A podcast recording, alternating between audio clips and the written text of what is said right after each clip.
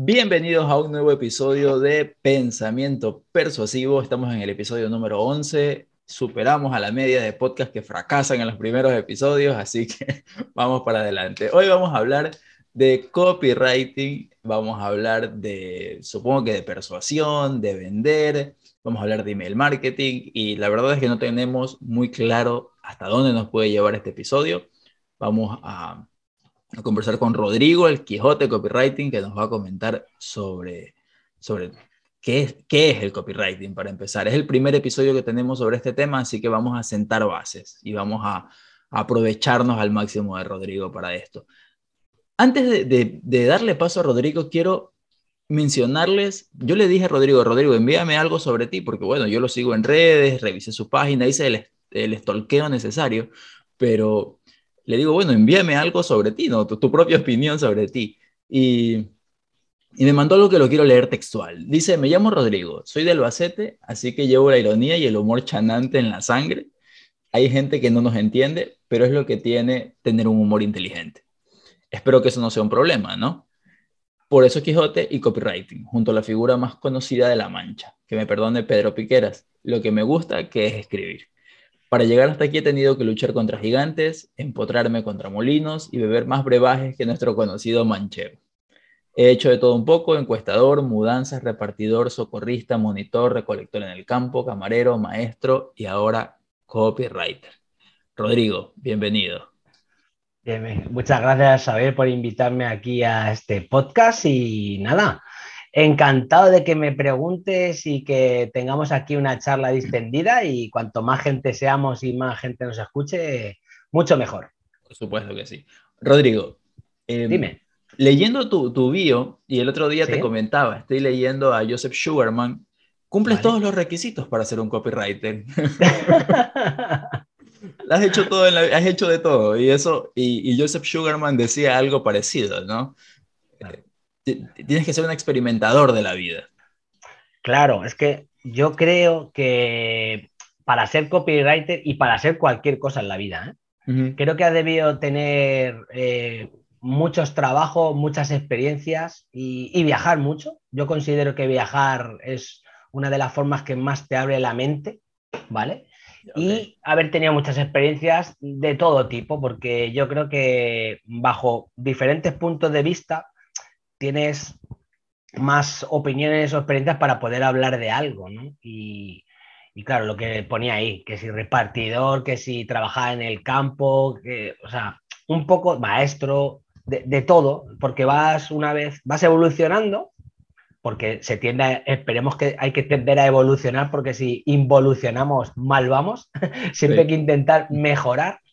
Y la vida te va poniendo baches, o sea, porque tú es, como dice mi padre, la, vida está llena de, problemas disfrazados de oportunidades. ¿Vale? Claro, porque hay, veces que tú ves un problema y dices, ostras, esto es un problema. Bueno, pero mira, voy a sacar lo positivo y voy a cogerme a otro sitio y, donde veías todo negro, igual es gris y al final acaba siendo blanco. Entonces, es una manera de evolucionar. No, sé si mi bio para tu público entiende mucho lo que es el humor chanante. ¿eh? No, no creo, pero dale, dale, explícalo.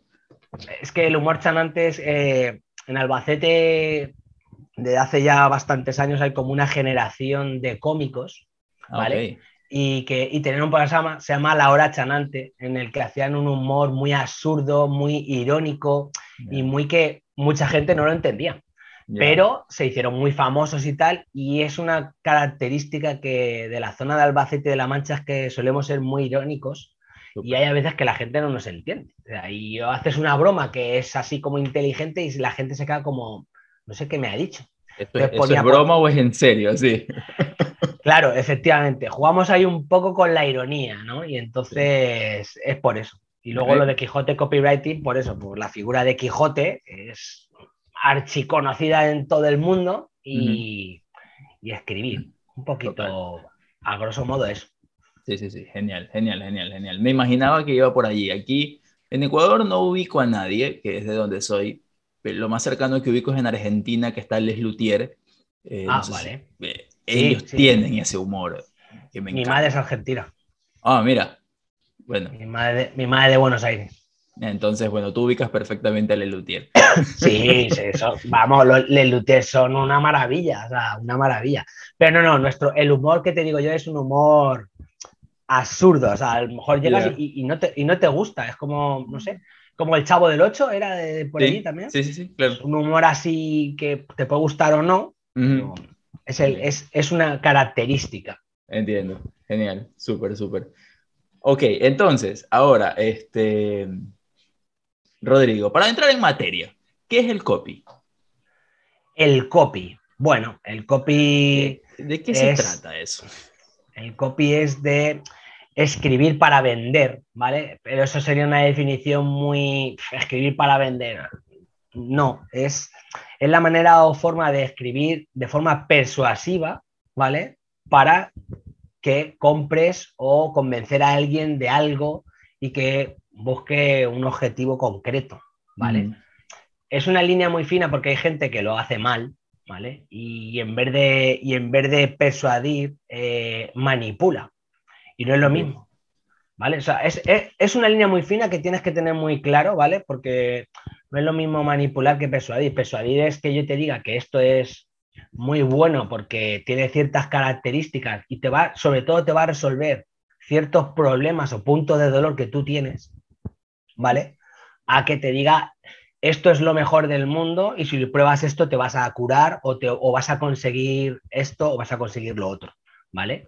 Como muy de, muy de hecho, a ver, yo entré en este mundo del copywriting porque a mí me convencieron de una manera eh, no persuasiva, sino como, como llamamos aquí los vendehumos, ¿no? Que te venden algo que realmente no es así, ¿no? Y yo entré en un curso en el que vive la vida que deseas, de tus sueños, ganas 6, 7 cifras al mes, escribiendo de donde quieras, cuando quieras, etcétera, y eh, porque es muy fácil, porque es como que te venden que es facilísimo escribir porque todos sabemos escribir, ¿no? Tú sales del colegio y sabes escribir y te dices, ostras, voy a escribir.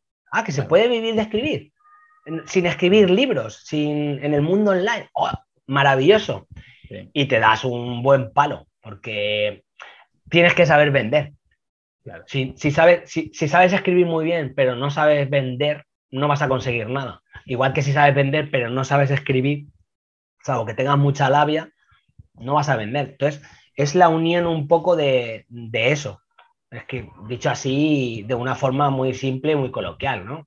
Tampoco quiero entrar en tecnicismo de ah, esto, lo otro y tal, pero es así, es la forma de, además te viene al pelo, ¿no? Con tu programa de persuasión, ¿no? Sí, sí, sí, sí, Y es, eso, de conseguir que tú, mm, si estás buscando, tú cuando buscas en Google algo que quieres resolver algo, pues no sé, eh, quieres que un curso de crecimiento personal, un, curso de emprendimiento o, de marketing o lo que sea, tú vas buscando el curso que resuelva tus puntos de dolor.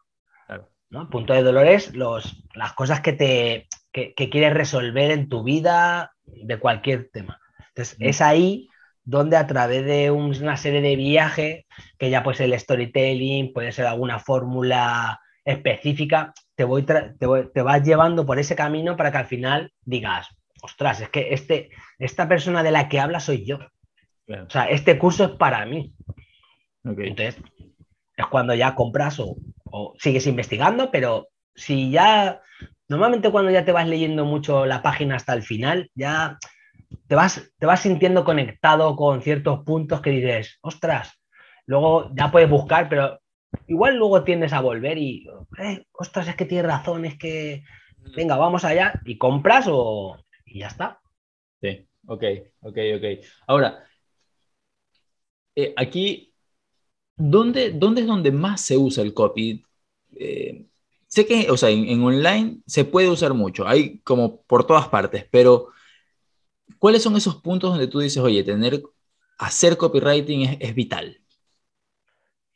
Vamos a ver, el copywriting, ¿sabes lo que pasa? Que en España se ha vendido el copywriting como que era la nueva profesión, ¿vale? Y el copywriting lleva en Estados Unidos más de 100 años. Total. yo me enteré hace dos años. claro, Claro, pero, tú te entraste hace dos años y en España nos enteramos hace cinco años de que oh, el, copy, el copywriting es la, profesión del futuro, eh, la profesión, la nueva profesión del el que siglo habían estado ocultando. Claro, efectivamente, ¿no? Y, lleva, en Estados Unidos lleva 100 años. 100 años. De hecho, hay muchos libros que son de hace 60 años que tú te los lees ahora y cumplen perfectamente con el marketing de hoy en día. Entonces es el de, publicidad, el de publicidad científica de Claude Hawkins, ¿vale? Y es un libro muy fácil de leer y te da todos los puntos de marketing que a día de hoy son vigentes. Entonces dices tú, la nueva profesión. No, es algo que ya se hacía antes. Entonces hay cartas de ventas escritas a, mano, a papel, mm. que se mandaban en sobres y ahí ya se usaba el copywriting. Eh, no sé si ahí tenéis el ¿cómo se llama? La teletienda. Sí, claro, claro. La teletienda son cartas de ventas hechas vídeo. O sea, si tú vas, si tú vas, si tú vas mirando una carta, un vídeo de un, producto de la teletienda, te, te vas siguiendo todos los pasos de lo que sería un producto que te crea una necesidad y te la resuelve. Tocas tus puntos de dolor y ya está, pues yo qué sé, la típica esta siempre que salía de los cuchillos, no sé qué, tal. Eh, no tienes el cuchillo que corta tal, pues con nuestro cuchillo, no sé qué, no sé cuántos, nada se te resiste. Cosas así. Eso son puntos de dolor que se van resolviendo. Eso ya existía. Entonces, ahora el copywriting se puede usar eh, en todo. La verdad es que en todo. O sea, porque ya se usaba antes en cartas de venta escritas, en anuncios de periódicos. El otro día vi un anuncio no sé si lo vi en LinkedIn o en Twitter y tal, un anuncio que era de, de 1800 y pico o algo así, y era de copywriting. O sea, era persuasivo y demás y tal. o sea, de decir, madre mía, o sea, como otra cosa es que te llegue ahora y digas, ostras, pero tú, el libro del que has hablado tiene un montón de años. Claro. No es de ahora. Entonces, no es algo actual y se puede usar hoy en, cada vez en mucho más en día, pues en anuncios de Facebook Ads, en Instagram para escribir los posts, en cartas de venta para cualquier tipo de web que se te pueda ocurrir, eh, e-commerce. No es lo mismo un e-commerce que te ponga, te venda un utensilio, ¿vale? No sé, cualquier e-commerce que se te pase ahora por la cabeza, a hacer una descripción con un poco de storytelling, ¿vale? Porque está demostrado que nosotros, por mucho que creamos que no, no, compramos de forma racional, compramos de, forma emocional. Entonces, al comprar eh, de forma emocional, si tú cuentas una historia y, despiertas una emoción, seguro que lo vas, a, lo vas a tener más en cuenta, vas a comprar más que de una forma racional y demás, porque es verdad, la gente se cree que, no, es que de forma, no, no, ¿qué va? Eh, todo, todo, todo va por emociones. Entonces las historias venden mucho. Si tú quieres vender una crema y dices que con esa crema, pues te quitan las arrugas y ya está, vale, pero si tú dices que esa crema, cuando la hicieron, estaba pensada para que consiguiera ciertas cosas a las mujeres que trabajaban en el campo y al llegar a casa tienen que estar bien para su familia no sé qué, y, o sea, una historia, dices, ostras, me compro esta crema. Ok.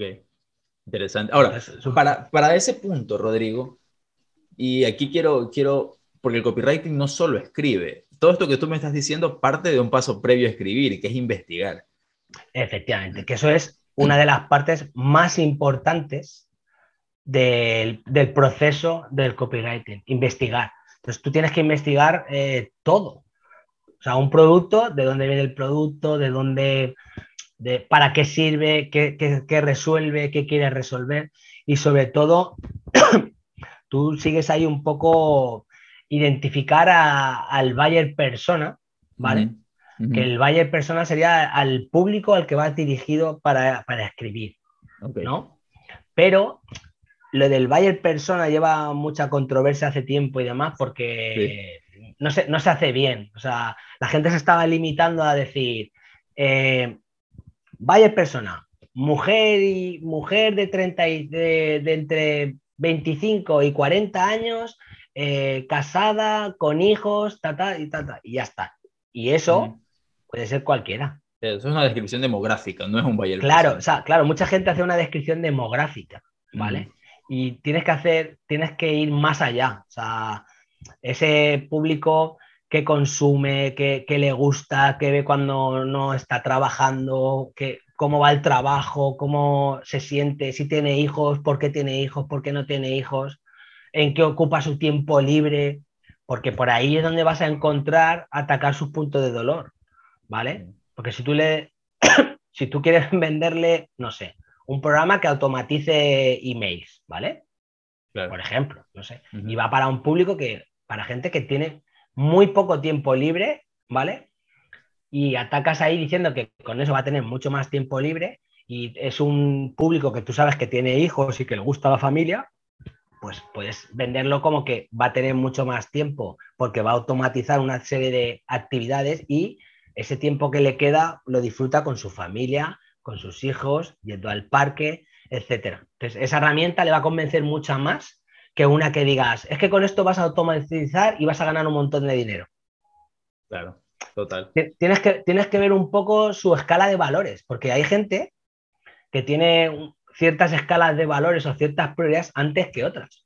Entonces, si alguien, lo, hablaba con una persona hace poco, que él hacía eso, él decía a, a clientes o gente, oye, escríbeme aquí tu escala de valores. De tres cosas que pusieras en tu escala de valores, ¿Cuál sería lo más importante? Y algunos ponían familia, salud y, dinero. Entonces tú a esa persona, si le quieres atacar con, eh, para venderle algo, no le digas que va a ganar más dinero. Puedes decirle que va a disfrutar de más de tiempo con su familia, que además va a ganar dinero, pero entonces lo va a valorar más en función de sus cada valores. Susi está ahí que diciendo, no, ¿Eh? No, es que es interesante porque a veces uno llega a confundir, o sea, uno piensa que nuestra escala de valores es la única escala de valores. Claro. A veces uno... efectivamente. Y uno crea un producto y dice, no, este producto es para ganar dinero. Y, sí, probablemente sí, pero, pero como tú dices, no, a lo mejor no es la forma en la que tengo que entrar. A lo mejor tengo que entrar diciéndole, mira, si tú ganas más dinero, el fin de semana vas a poder llevar a tu hijo a donde te dé la gana sin pedirle permiso a tu jefe. Claro, efectivamente. Entonces, es que eh, si estableces la escala de valores o la pirámide de, emociones, la pirámide de Maslow, tú ves ahí un montón de cosas, vas siguiendo unas ciertas, ciertas pautas, comportamientos y demás, pero dependiendo de esa escala de valores, tú puedes entrar a una cosa u otra, porque desde luego que implícito en cualquier producto es ganar dinero. Y el que te diga que te va a vender una cosa porque es que quiere que seas súper feliz. Que te ama, ¿eh? No, o sea, no es verdad. Porque efectivamente quiere, va a mejorar tu vida, pero tú vas a mejorar la suya comprándole ese producto. ¿Vale? Entonces, eh, yo, ya, yo sí que me canso mucho de, no, es que tengo este producto porque es que quiero que seas un tío súper feliz y lo tengo para ti. Y yo, ah, pues regálamelo. No, no, no lo que voy a hacer es que antes valían mil euros y ahora te lo dejo por 120. Ahí, ahí hay que huir también de esas cosas, ¿no? Porque cuando empiezas a competir por mm, precio, estás perdido. Tienes que, tienes que competir por calidad. Porque al final siempre va a llegar alguien que va a vender más barato que tú. Y entonces, si ya, si, si vas tirando tu precio, al final llega un momento que tu coste es, efectivamente al final estoy trabajando gratis para que la gente sea feliz. Entonces tienes que buscar, me, tienes que buscar. ¿Te ha pasado? Sí, sí, sí. Sí, sí, sí, pasa, pasa a veces. A veces uno no, eh, cuando, cuando, cuando no entendía ese concepto de, de, de que la, la, vía de los precios debe ir hacia arriba y no hacia abajo. Em, claro, entonces, pasaba. Por, eso, por eso también se utilizan mucho los egos cognitivos, ¿vale? Que yo ahí en, mi web, si te apuntas a la newsletter y tal, eh, regalo una guía de segos cognitivos. Pongo los 10 que son más importantes o 10 que considero que son fundamentales, ¿no? Perfecto. perfecto. Porque Quijotecopywriting.com, por cierto.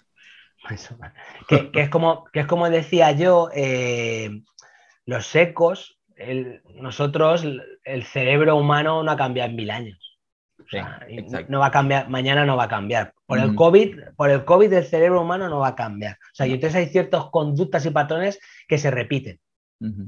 ¿Vale? Son secos, pues el, de la escasez.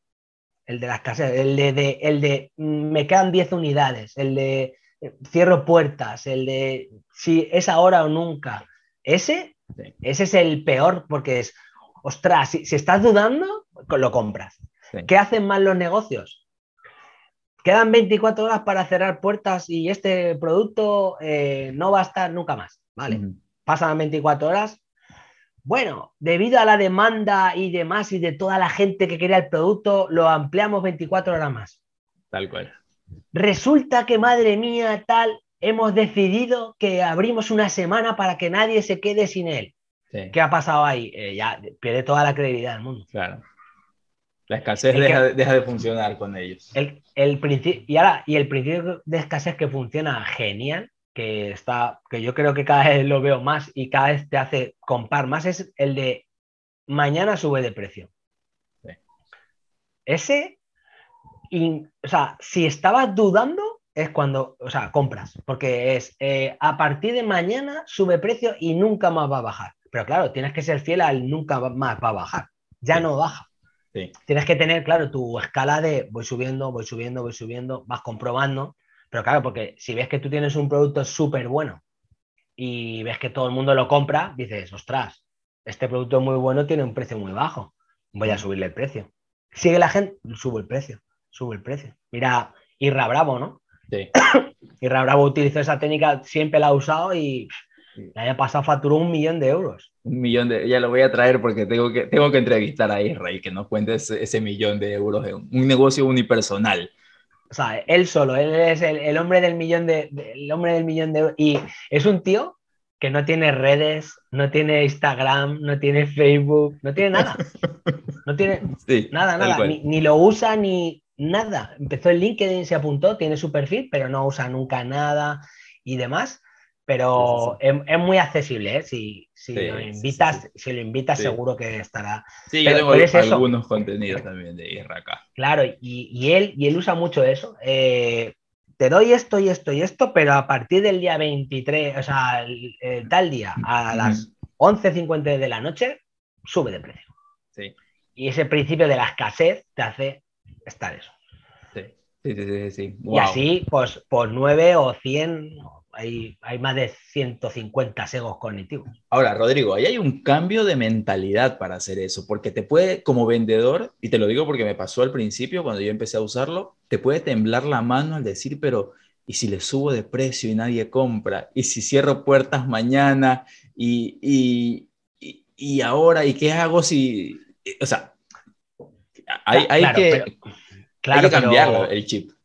E, efectivamente, que cambiar el chip y si eres emprendedor, eres emprendedor. Como hay que estar dispuesto, hay que estar dispuesto a emprender con las buenas y con las malas. Entonces, sí, pero lo importante, perdón, lo importante es que creas en tu producto o creas en ti. Entonces, eh, si tú crees que es bueno, otra cosa es que dudes de decir, bueno, también está, claro, ahí también entra el síndrome del impostor, ¿no? Que siempre es como, Ah, es que no soy lo suficientemente bueno, esto le falta esto y, madre mía es que yo no valgo y madre mía es que he visto al otro y qué bien lo hace y yo no soy así. Quítate lo de en medio. So, como dice Luis Monge, y, bueno, Luis Monge y mucha gente, pero si no le importas una mierda a nadie, o sea, si es que mañana te van a olvidar. O sea, es, es así. Todos creemos en nuestro ego interno de, Buah, es que si subo el precio la gente me va a odiar y ya no me van a comprar más. A la gente le da lo mismo. Sí, después de ver tu anuncio te, olvidan. Claro, claro, sí, sí, claro. Pero nosotros en nuestro ego es, ostras, aquí toda la gente que me está viendo y demás, y, o, no, o te ven cuatro. claro, no, pero a ver, pero tú también, yo, tú te debes a tu gente que te ven 4, 5 o 50 mil, pues tú lo haces con las mismas ilusiones, las mismas ganas y para la misma gente, porque, porque es algo que es lo que tú crees y es lo que te gusta. Y, cuando algo te gusta mucho, pues se nota. Y si es tan natural y lo haces así, pues es un poco así. Yo creo que funciona. Genial. Rodrigo, ¿cómo, ¿cómo hace uno para empezar a escribir mejor? Pues mira, eh, es muy fácil, practicando todos los días. O sea, es, es, así, dice, va, qué obvio. Es, así de obvio, pero es real. Es real. A mí, a mí me ayudó mucho el, en, yo escribo yo escribo tres veces a la semana y a mí eso me ha ayudado un montón, porque al principio empiezas ahí y que si esto, que si lo otro, que si aquí fallas, que si la estructura, que si, madre mía, y ya yo tardo en hacer un email 10 minutos. Claro. O sea, 10, ¿eh? 10, 15. Tardo más en subirlo, en no sé qué, en automatizarlo y demás, que en escribirlo, porque si tengo la idea, ¡pum! Eh, lo escribo. Eh, miras cuatro cosas que, que, si la coma aquí, la coma allá, la tilde aquí, la tilde allá. Claro. Y, y, poco más, pero tienes que escribir, escribir, escribir, escribir. Hay gente. Dale, dale, sigue, sigue, perdona. Ah, eh, es como mucho dice la gente aquí que lo que hay que hacer en mucho es eh, hacer, hacer, hacer y hacer. Sí. Y si te equivocas, sigues haciendo. ¿Dirías que para empezar necesitas alguna, no sé, cuando tú empezaste, por ejemplo, alguna fórmula de las que, o sea, empezar con alguna base de, no sé, pues paz, aida, bla, bla, bla? Bueno, la, la, paz, la, la paz es la más, es la más, es la más socorrida y la más fácil, ¿no? El problema, agitación y solución. O sea, tú tienes un, tú describes, tú tienes que describir un problema, lo agitas, es decir, lo magnificas todavía más y le das una solución. Claro. Eso, eso se usa eh, casi todos los, mira, casi todos los anuncios de Facebook Ads son así. Son así. Un titular en el que tal, luego es diciendo algo más ahí, como diciendo, uff, parece una tontería, pero resulta que luego esto, esto, y luego, pues aquí tiene la solución.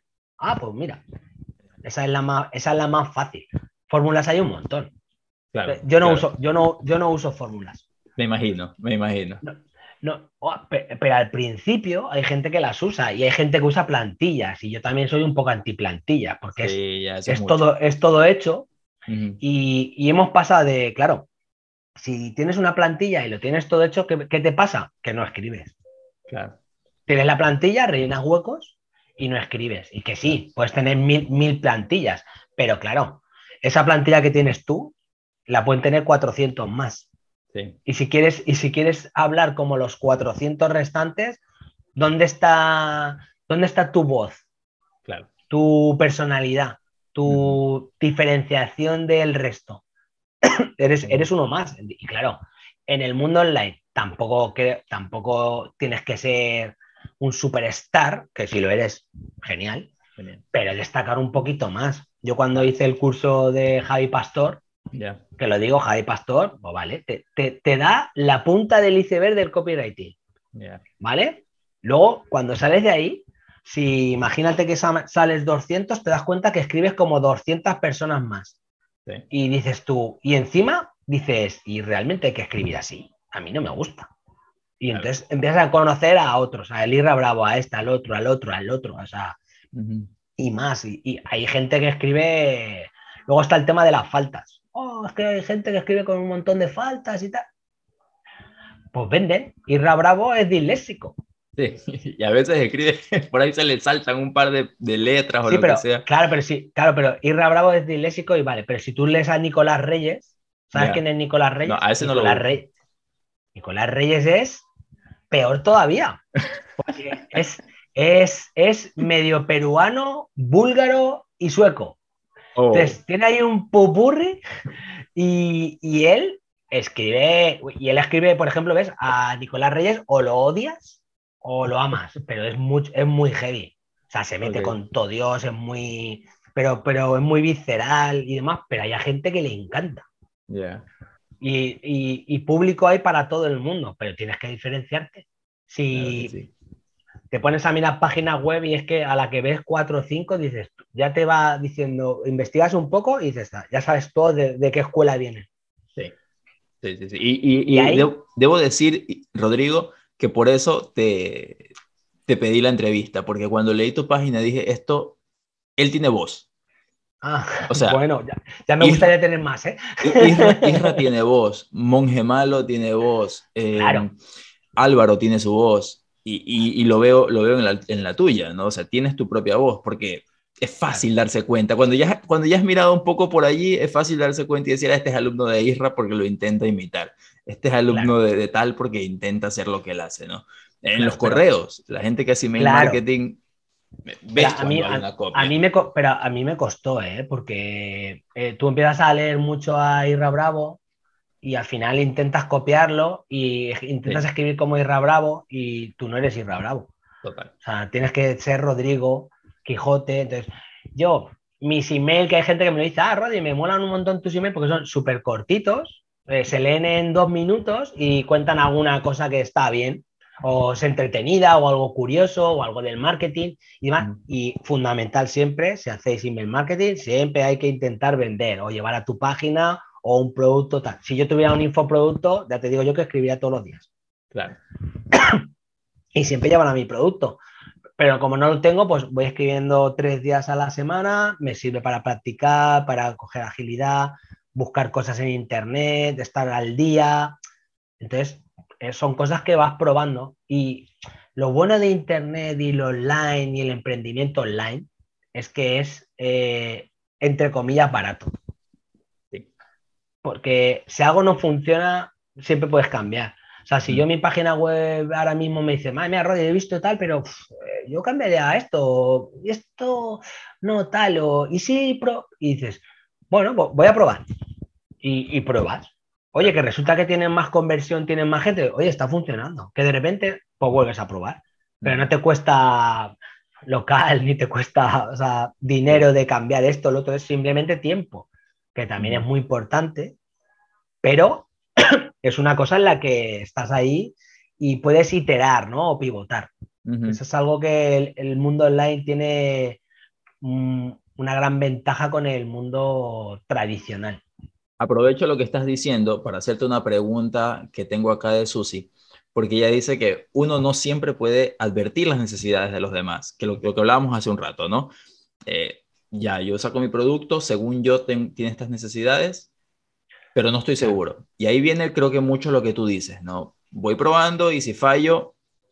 Claro, pero, Tú, pero tú tienes un producto, ¿vale? Eh, no sé si lo quieres vender o algo, pero primero tienes que buscar qué necesidad cubre ese producto y si estás emprendiendo, ¿vale? Imagínate que estás emprendiendo y tienes un producto que tú crees que es súper bueno. Mm. Y dices tú, Buah, es que he descubierto una prenda que es la leche y todo el mundo la va a querer. Antes de sacar eso, tienes que hacer encuestas o preguntar y testear a la gente si llevaría una prenda que es tal. Y a lo mejor te sorprendes con que sí, y a lo mejor te sorprendes con, mm, madre mía, no la quiere nadie. Nadie me la compraría. Y entonces tienes que preguntar, ¿vale? es, esto, mira, eh, te, voy a hacer, te voy a hacer spam un poco de valor, así como quien dice, pero la semana que viene tengo una entrevista de mi canal con una persona que solo la entrevista esa es un curso de empresarial de marketing alucinante. Además, él tiene una crema que la ha sacado y, y explica todo el proceso de lo que hizo. ¿Vale? Y ya te digo que se la, está, se la va a comprar mm, empresas mm, no top, o sea, top del mundo. Y, pero primero tuvo que testear a gente de, oye, ¿Y tú probarías esto? Sí. ¿Y cuántas veces? Sí. Y no, porque él decía, guau, tengo esto que es la leche. Pero luego ya, no, eh, o no, no me gusta, o no, no creo. O se dices, ¿para qué voy a sacar esto? Si, si no, no, lo he probado. Es importante la investigación y testear, preguntar. Ahora, por ejemplo, en las redes es facilísimo hacer una encuesta. Oye, chicos, si hubiera un producto que fuera capaz de hacer no sé qué, ¿lo probarías? ¿Lo comprarías? Sí, ¿no? Eh, ¿Cuánta gente va a decir, ah, venga, vale? ¿No? Me pasó hace unos días. Publiqué, publiqué un tweet que decía, ¿qué pasa si escribo el libro del club de las 10 de la mañana? Ah, sí, claro, me acuerdo. ¿Y, yo, qué te dije? ¿Que yo lo compraría? Claro. O sea, porque estamos cansados del club de las 4 de la mañana, el de las 5, el de las 6, el de eh, no toda la gente tiene los mismos biorritmos. Total yo, total, yo a las 9 de la mañana, yo a las 9 de la mañana, pues, pues no soy persona. Entonces, a, las 5 menos. ¿Entiendes? Pero entonces, si tú escribieras un libro de cómo ser productivo a partir de las 10 de la mañana, ya te digo yo que tienes ahí mercado, ¿eh? Sin duda, sin duda. Pero mira, aquí sigue la pregunta, ¿no? Sobre eh, el copywriting funciona sobre personas testeadas. No sobre. No tiene, no tiene por qué. O sea, yo te estoy diciendo si quieres lanzar tú un producto, porque Susi no sé si la ha preguntado porque ella tiene, un producto, en mente. Tiene un, producto, en mente. Vale, pues primero tienes que testear de si realmente tienes ocho productos. tiene varios, sí, tiene bastante. Ah, bueno, tienes muchos, vale, vale, tienes muchos. Vale, ah, vale. vale. ¿Y qué significa ocho segmentos? ¿Ocho, ocho tipos de productos o...? Vale. Sí. Vale. Ah, ok, varios campos, varios tipos de... Vale, vale, vale, vale, vale, vale. Vale. Y primero tienes que testear y tener conciencia de que, hombre, lo que estás diciendo es seguro que hay mucho público. Entonces tienes que enfocar para ese público objetivo al que, vas al que le vas a solucionar una, una, un problema. Y segmentar en el sentido de que tú imagínate que estás vendiendo eh, dentaduras postizas, ¿vale? ¿No? Evidentemente eso no se le puede mandar a un chico de 18 años. Claro, claro. Si le, mandas un producto a tu lista de, de, entre 18 y 45 años de nueva prótesis dental de no sé qué, te van a decir. En cambio, si lo mandas a una lista o un, a un sector de 60 a 75, probablemente muchos te van a escuchar. Claro, claro. Entonces, es importante segmentar un poco a quién le tienes que dirigir porque puedes tener una lista súper grande de email, de una base de datos muy grande, pero tienes que saber qué público tienes. Porque si eh, tienes, en tu caso tienes un montón de productos o diferentes líneas, pues tienes que segmentar para cada línea. Total. Genial. Pues ya te digo, me ha venido a la cabeza las dentaduras postizas, claro, a gente tal. Sin embargo, si quieres eh, hacer un corrector de, dientes para tener los dientes perfectos como Brad Pitt y Angelina, pues a los chavales pues dirán, ostras, pues yo sí que quiero. Totalmente, totalmente. Mira, ah, ahora, para, juntarnos con esa pregunta que viene, Rodrigo, hay, para mí, de lo que yo he visto, y aquí tú me corregirás porque para eso eres el, que va más adelante en esto. En el copywriting, eh, hay como tres cosas dentro de un negocio online mínimo, que creo que es esa landing page donde uno llega y se suscribe. Vale. El email marketing y finalmente una carta de ventas, que es la que lleva a, hacer lo que queremos hacer con un negocio. el orden, yo creo que es mejor una landing, una carta de ventas y el email marketing. ¿eh? Va todo ahí enlazado, pero para mí, eh, si te refieres al email marketing, querías referirte para mí es la parte que más me gusta y creo que es la parte más importante. Porque el email marketing es, entre comillas, la... A ver, vale. Yo, veo las preguntas de Susi que las escribe y tal, vale. Eh, a ver, email marketing. El email marketing es súper importante. O sea, porque no conozco a nadie que no lea su, su bandeja de entrada. No, no conozco a nadie. No conozco a nadie que diga, yo nunca miro mi email, nunca siempre lo mira, para lo que sea. Ahora bien, tienes que tener claro ciertas pautas. O sea, tienes que poner un asunto, ¿vale? Un titular que invite a abrir el correo. ¿Vale? Si tú pones el típico oferta 50% de descuento. No. Yo los borro sin abrirlos. Eh, los borras sin abrirlos, con iconos ahí de cohetes, ¿eh? y los iconos de cohetes y las caritas sonrientes y tal, ¿vale?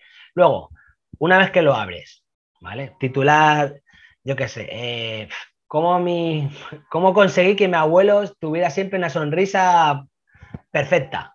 ¿No? Vamos a hablar con lo de las dentaduras postizas. Si pones eso de cómo conseguir que mi abuelo de 75 años siempre tenga una sonrisa perfecta. Anda, pues le, lo abres. ¿no? Y entonces luego cuentas una historia de que tu abuelo siempre se le estaba cayendo la dentadura y nunca podía hablar porque le daba vergüenza y no sé qué, no sé cuántos, y es que madre mía, con lo gracioso que es tu abuelo y demás, pero resulta que has encontrado la nueva dentadura postiza de no sé quién, tal, tal, tal, tal, que no se despega, que siempre está...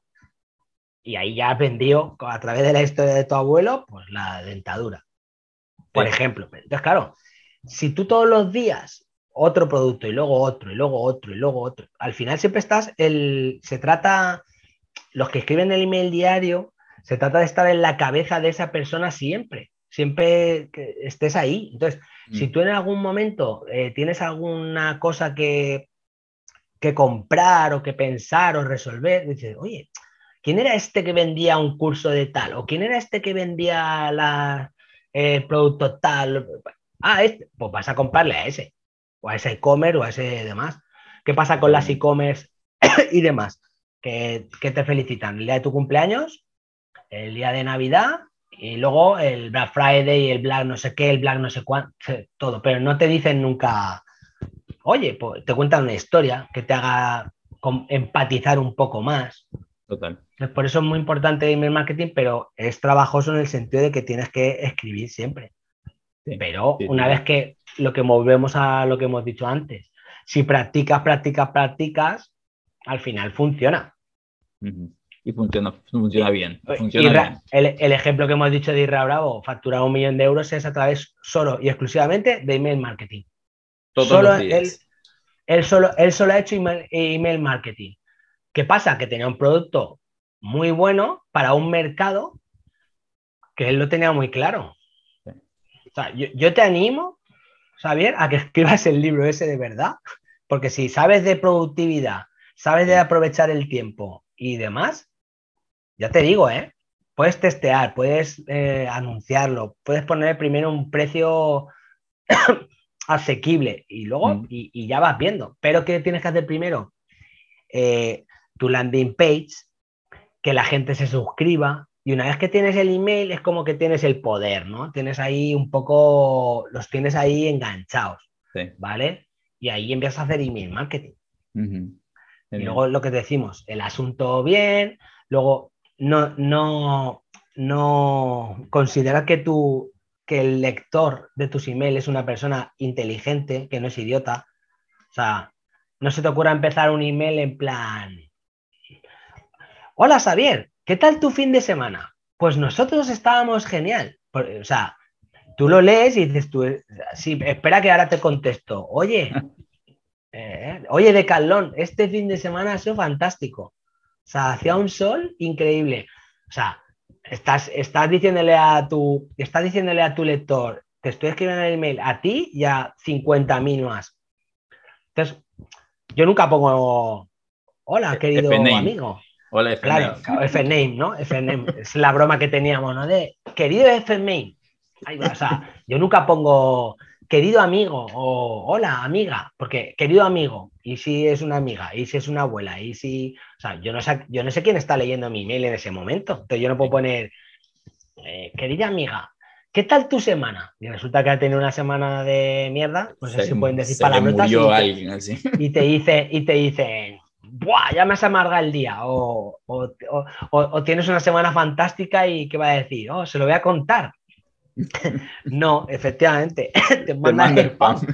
Claro, entonces si te manda al spam estás muerto. Entonces, ¿qué es mejor empezar? Pues contando una cosa, pero así, simplemente, que, ese día en el email quieres hablar de lo que se te ocurra que hayas leído, pues empiezas contando una historia y ya tirarás por ahí. Te doy un ejemplo que el otro día me fue súper bien con un email que decía eh, algo como estrategia de desarrollo personal de Chucky, el muñeco diabólico. Muy buenas aperturas. Claro, pero ves, porque eso llama un montón la atención. Claro. ¿no? Entonces dices, hola. o sea, hola, Chucky va a ir. Sí, la, había visto el día anterior y en, y en Chucky 2, Chucky lleva a Andy a la juguetería y tú ves cómo hacen a los muñecos en serie. Yo digo, oye, Chucky es el único que piensa por sí mismo aquí. Todos los demás están siguiendo la ruta que, le, que les han puesto de fábrica. Esto es muy, muy como, muy como los seres humanos. Claro. Y, y lo que dices tú, tuviste muchas aperturas, ¿no? Sí, sí, sí, sí. sí, claro, pues si tú, si tú pones un asunto que engancha, la gente te va, te va a abrir. Y mi público sabe quién es Chucky, esa es otra. Conozco, o sea, sé que, sé que mi si le escribo a gente de 20 años, no van a abrirlo. ¿Quién será? Claro, tú por ejemplo ahora, tú ahora por ejemplo en, mi, biografía, claro, yo lo he hecho para, está un poco hecha para público español y si leen, aunque, aunque yo creo que esa biografía ya no la tengo puesta, ¿eh? te la mandé porque la tenían puesta por ahí. ¿Por qué? Porque el humor chanante, no todo el mundo sabe quién es el humor chanante. Bueno, igual si eh, ¿sabéis quién es Ernesto Sevilla? No, tampoco. ¿No? Y, Pablo Chapella. No. Que la serie esa de la que se avecina. No sé si se ve allí en tu país. No. Pero bueno, son, gente, son cómicos muy famosos que hacían programas absurdos, y, pero son de Albacete, que son todos de Albacete. Y entonces, si digo eso, si digo que me perdone Pedro Piqueras, Pedro Piqueras es el, uno de los periodistas más famosos de Albacete que eh, sale en Telecinco y muy famoso. Pero claro, si pongo eso, ya no llego ahí. Gente que dice, ¿y este quién es? Este pues, creo que lo quité en mi página. Entonces es, por eso. Pero a lo que íbamos del copywriting y marketing, muy importante. Emociones e historietas todos los días. Genial, genial, genial. Finalmente, este, Rodrigo, para no, para no abusar de tu tiempo, páginas de ventas, cuéntanos un poquito sobre eso. Ese, ese, yo sé que todavía es mi punto flojo, Así que quisiera saber un poquito cómo es para ti una buena página de ventas. Tú ves una página de ventas y cómo reconoces que es una que es buena página de ventas. A ver, mm, eh, sencillamente una página de ventas primero es buena cuando la lees entera. Eso para empezar. Cuando lees la página entera es una buena página. Claro. Si una página en la que en el momento empiezas a hacer scroll down, ya no es buena. Claro porque estás, eh, estás empezando ahí, uff, a ver cuánto vale. ¿Cuánto vale esto? Ya no es una buena página. ¿Vale? O sea, te habrá pasado, ¿no? Quieres comprar algo, estás buscando algo y empiezas a leer y, empiezas a darle al mouse hacia abajo para ver dónde está el precio. Sí, sí, sí, sí. Ya, ya, no, ya no te interesa. Luego está el super debate de página de venta larga, página de venta corta. Depende. ¿Vale? Depende de eh, la autoridad del producto o la demanda que tenga el producto. Es decir, iPhone 13 Plus o 14, no sé cuál va ahora el iPhone. a mí no me gusta nada Apple, ¿vale? no, me gusta. Pero, ¿tú qué te imaginas que necesitaría una carta de ventas Apple para vender su iPhone? O sea, yo creo que con que pusiera 3 eh, de febrero a las 5 de la tarde 13S Plus y, ya está, ¿no? Tiene mucha autoridad. Pero si quieres vender eh, la nueva batidora de Xavier, igual tienes que escribir un poquito más, ¿no? Total. Para convencer de qué es la batidora, quién es Xavier, y, ¿no? Y qué resuelve la batidora. Y por qué esa batidora y no la, otra cualquiera. Entonces, en la carta de ventas tienes que empezar, pues puedes utilizar muchas fórmulas o puedes utilizar pues el storytelling, ¿no? Eh, eh, escribir una historia y, por la que vas pasando por los puntos de dolor y al final tu batidora o tu producto de crecimiento personal o lo que sea resuelve. ¿Vale? Pero tienes que tener muy bien estudiado tu mercado y a saber a quién va dirigido ese, ese libro, por ejemplo, que estábamos hablando de las 10 de la mañana, ¿no? Puedes empezar a empezar. El libro que resolverá todo tu, que te dejará dormir a pierna suelta todos los días.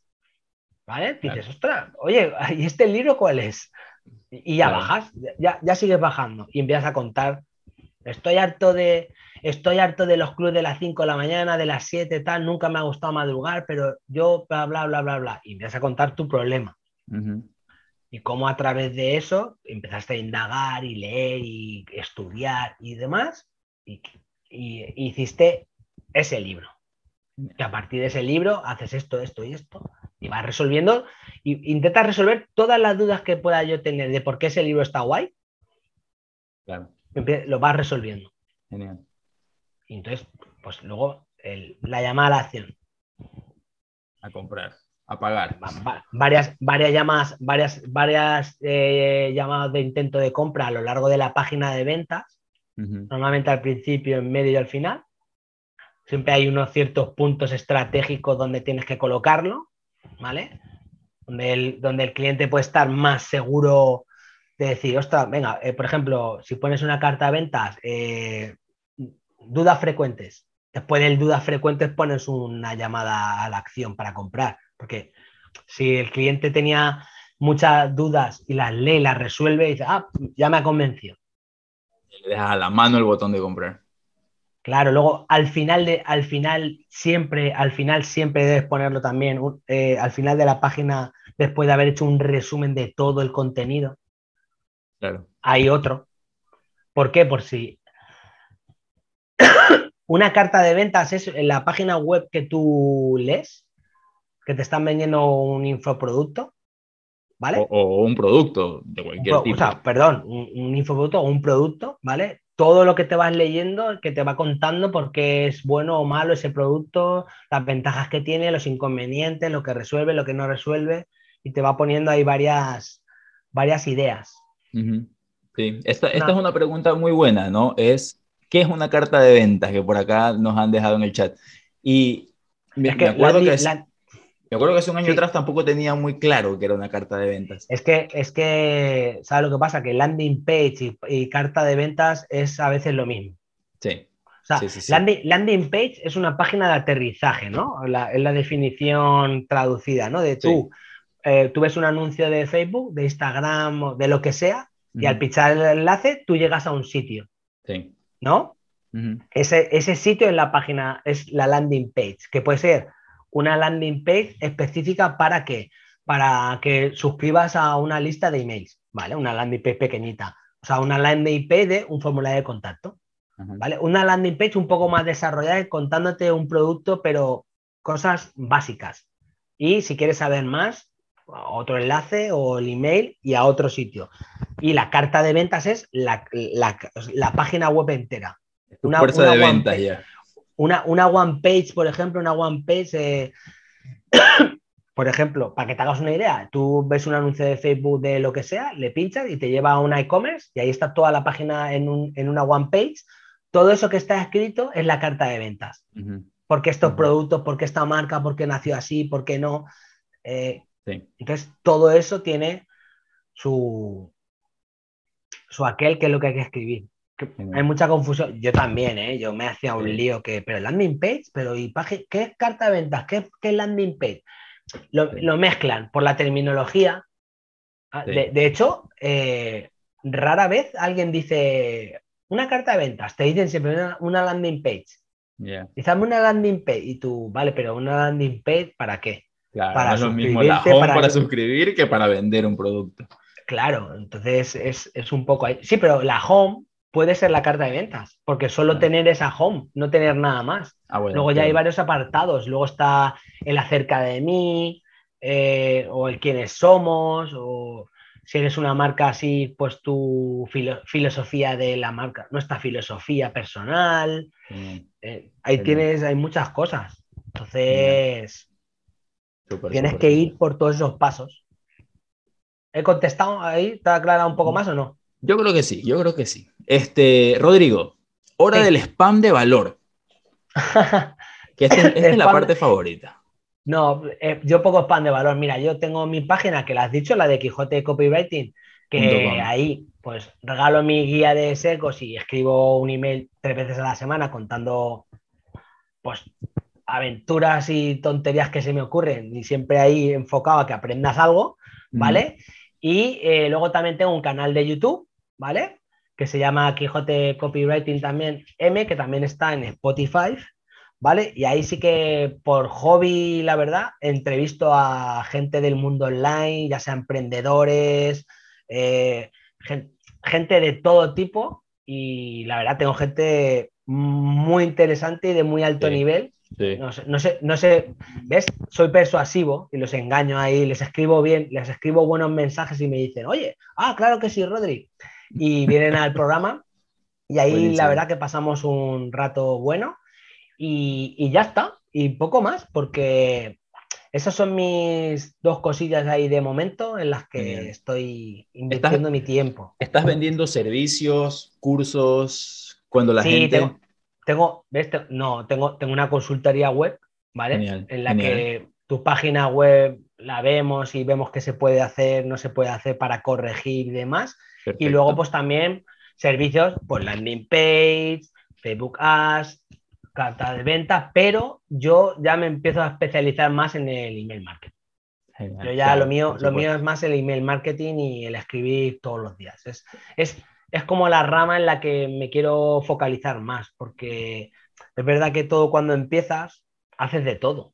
Y te da igual una cosa, pero ya llega un momento que empiezas a decir, mira, yo solo quiero hacer esto. Sí, sí, sí. sí, y ahí va enfocado un poco al email marketing. Genial. Muy bien, Rodrigo. Muchísimas gracias. Oye, yo he aprendido un montón. Yo me voy con mucho, mucho contenido de mucho valor.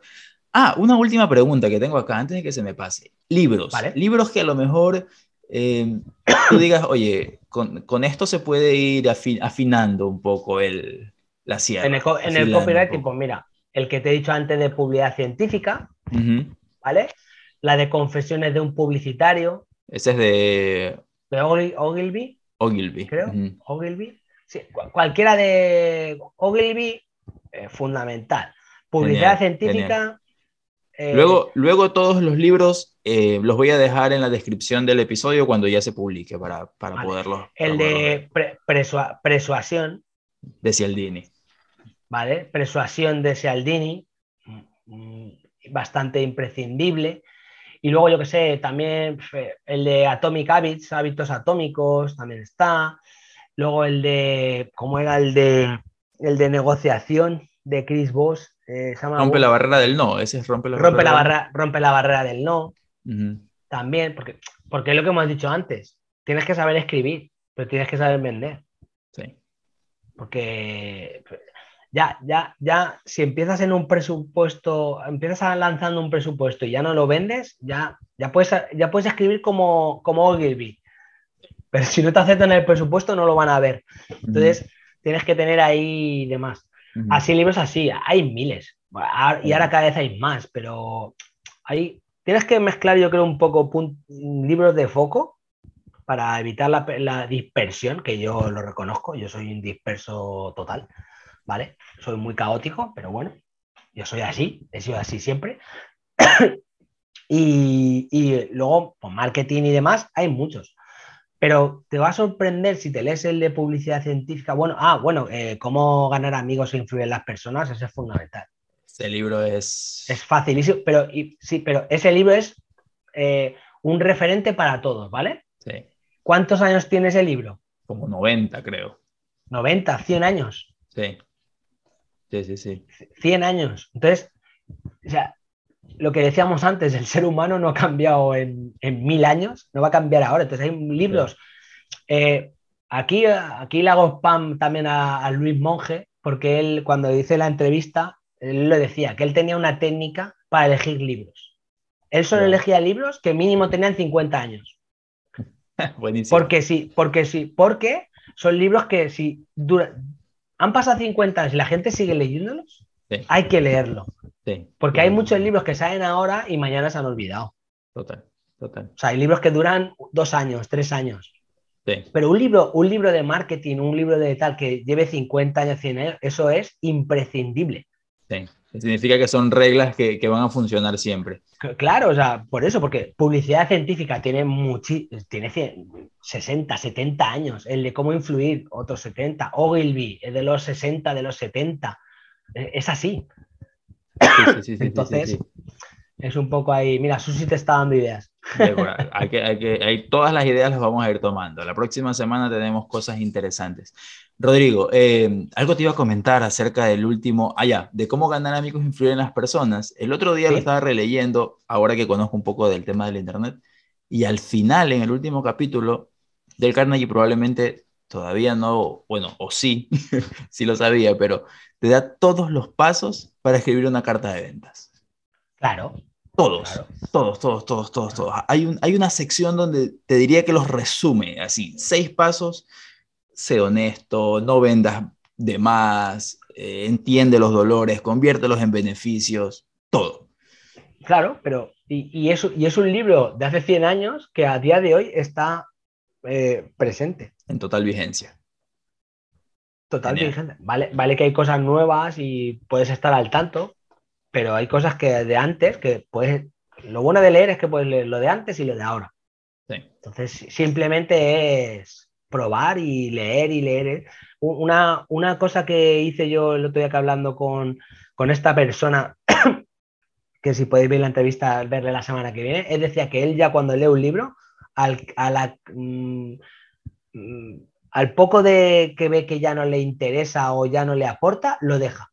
Y va por otro que le pueda. Y yo dije, pues es una buena reflexión porque yo antes me compraba un libro y por cabezón decía, no, no, me lo he comprado, lo tengo que leer. Y luego decía, vaya, vaya libro, has perdido un tiempo en el que podías haber encontrado otro libro que te aportara mucho más. Total. Sí, me pasó el otro día, me pasó el otro día. Sí. pero cuesta, cuesta.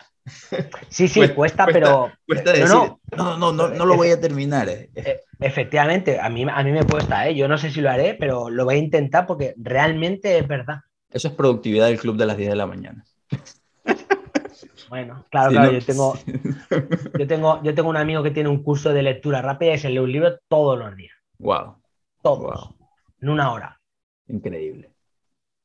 Pero, para, los que no tenemos esa velocidad, nos toca seleccionar. Claro, claro, no, pero y porque te gusta resumir, releer, tal, es como. Pero bueno, pero él decía al final ¿eh? que realmente en un libro, el, si tú lees libros de mucha temática, realmente el 80% del libro tú ya lo conoces. Claro. Solo hay un 20, ahí la ley de Pareto. solo, hay un, eh, ya, solo hay un 20 que te aporta algo nuevo. El otro 80 ya lo conoces. Genial. Bien. Bien. Así que nada. Rodrigo, muchísimas gracias de nuevo. He disfrutado muchísimo este episodio. Gracias a nuestros invitados que se juntan, que hacen preguntas, que pues, le, da, le aportan valor a esta charla. Así que pues ya conversaremos de nuevo. Ya, ya te invitaré más adelante y haremos algunas otras cositas. Cuando quieras, a ver, un placer y espero haber ayudado dentro de mi conocimiento, poquito conocimiento, pues espero haber ayudado ahí a toda tu audiencia y espero que ya te voy a leer yo por ahí más a menudo, ¿eh? que ya te, ya te leo, ya te leo, te leeré más todavía. Vale, muchas gracias, pues Rodrigo. Un abrazo, cuídate. Un abrazo. Chao, chao. Chao. Hasta luego.